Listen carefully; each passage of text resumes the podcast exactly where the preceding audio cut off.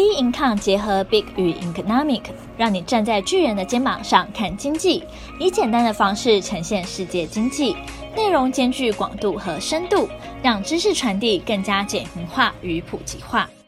美国，各位听众好，欢迎收听本周全球经济笔记。美国 PPI 意外下滑，通膨降温下迎来财报周，日股创一九九零年来新高，NISA 及加薪带动基本面动能。比特币 ETF 上市，Vanca 平台禁止客户购买。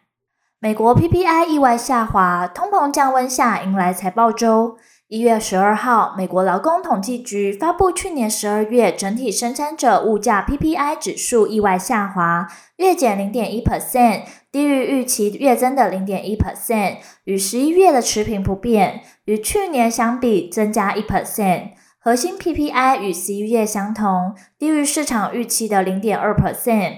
PPI 数据显示，美国通膨持续降温。前一天发布去年十二月消费者物价指数 CPI 指数，自十一月的三点一 percent 升至三点四 percent，创了二零二三年九月以来新高，高于市场预期的三点二 percent。费德预定月底将召开今年首度的 FOMC 会议。CPI、PPI 与 PCE 等三大通膨数据将是 Fed 衡量今年降息的时机与全年调降幅度的重要依据。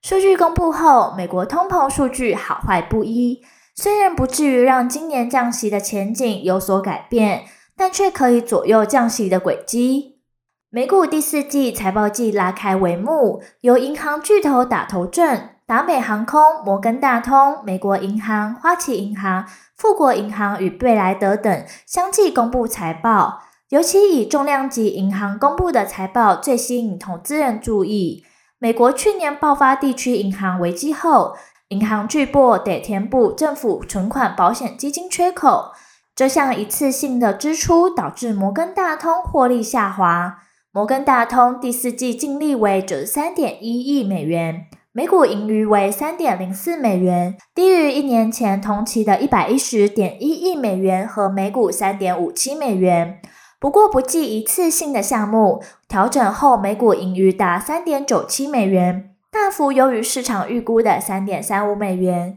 花旗集团一次性支出更庞大，除了存款保险基金，还有大规模重整支出，导致上季的净损达十八亿美元。每股亏损一点一六美元，调整后盈余为八十四美分，高于华尔街预期的七十三美分。营收降至一百七十四亿美元，逊于市场预期。富国银行拜削减成本所赐，第四季净利攀升至三十四点五亿美元，每股盈余八十六美分，优于一年前同期的三十一点六亿美元和七十五美分。营收年增两 percent 至两百零五亿美元。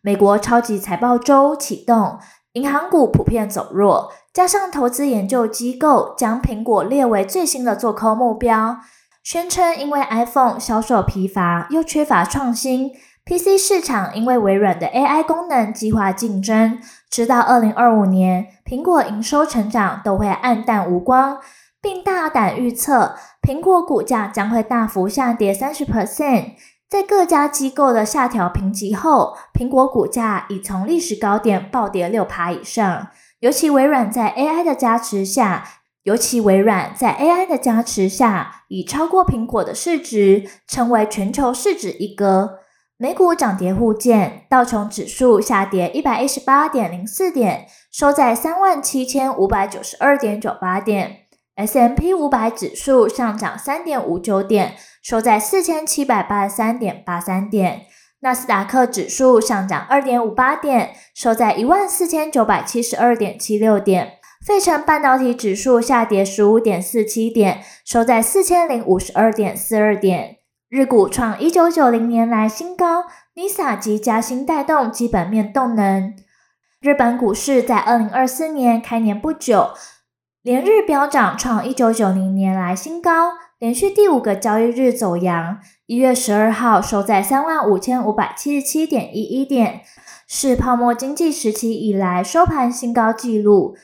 东证股价指数连续第七个交易日走阳，收在两千四百九十四点二三点，创近一九九零三月十二号以来收盘新高纪录。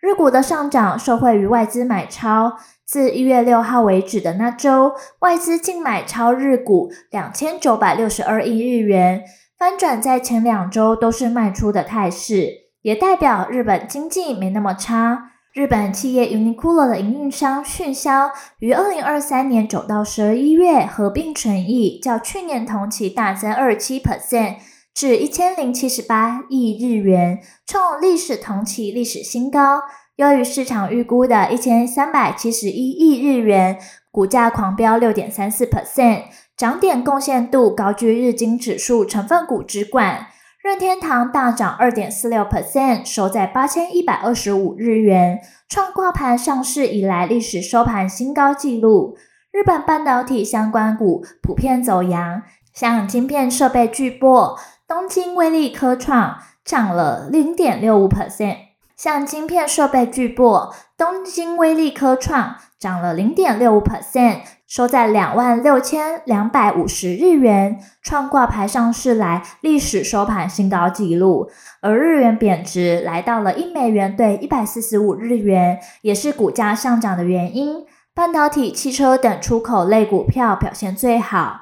今年刚上路的新制 NISA 是个人免税投资制度，设定目的主要是日本政府为了鼓励民众多投资，不要把钱存在银行。直接每年投资的金额上限提高两倍，来到三百六十万日元。股息和资本利得原本只有五年可以免缴税，新制也一举改为永久免税，让日股市场增加资金流入的可能性。不过，未来日本经济是否持续乐观，股市是否持续上涨，市场的看法非常分歧。有经济学家认为，联准降息的幅度下，日元会升值，今年底恐一美元兑一百三十至一百三十五日元，日股可能会跌到两万八千点。也有一派认为，去年外资对日股的净买入金额已创下十年新高，约只有两成受访者预测年底有机会超越一九八九年曾创下的三万八千九百点的历史纪录。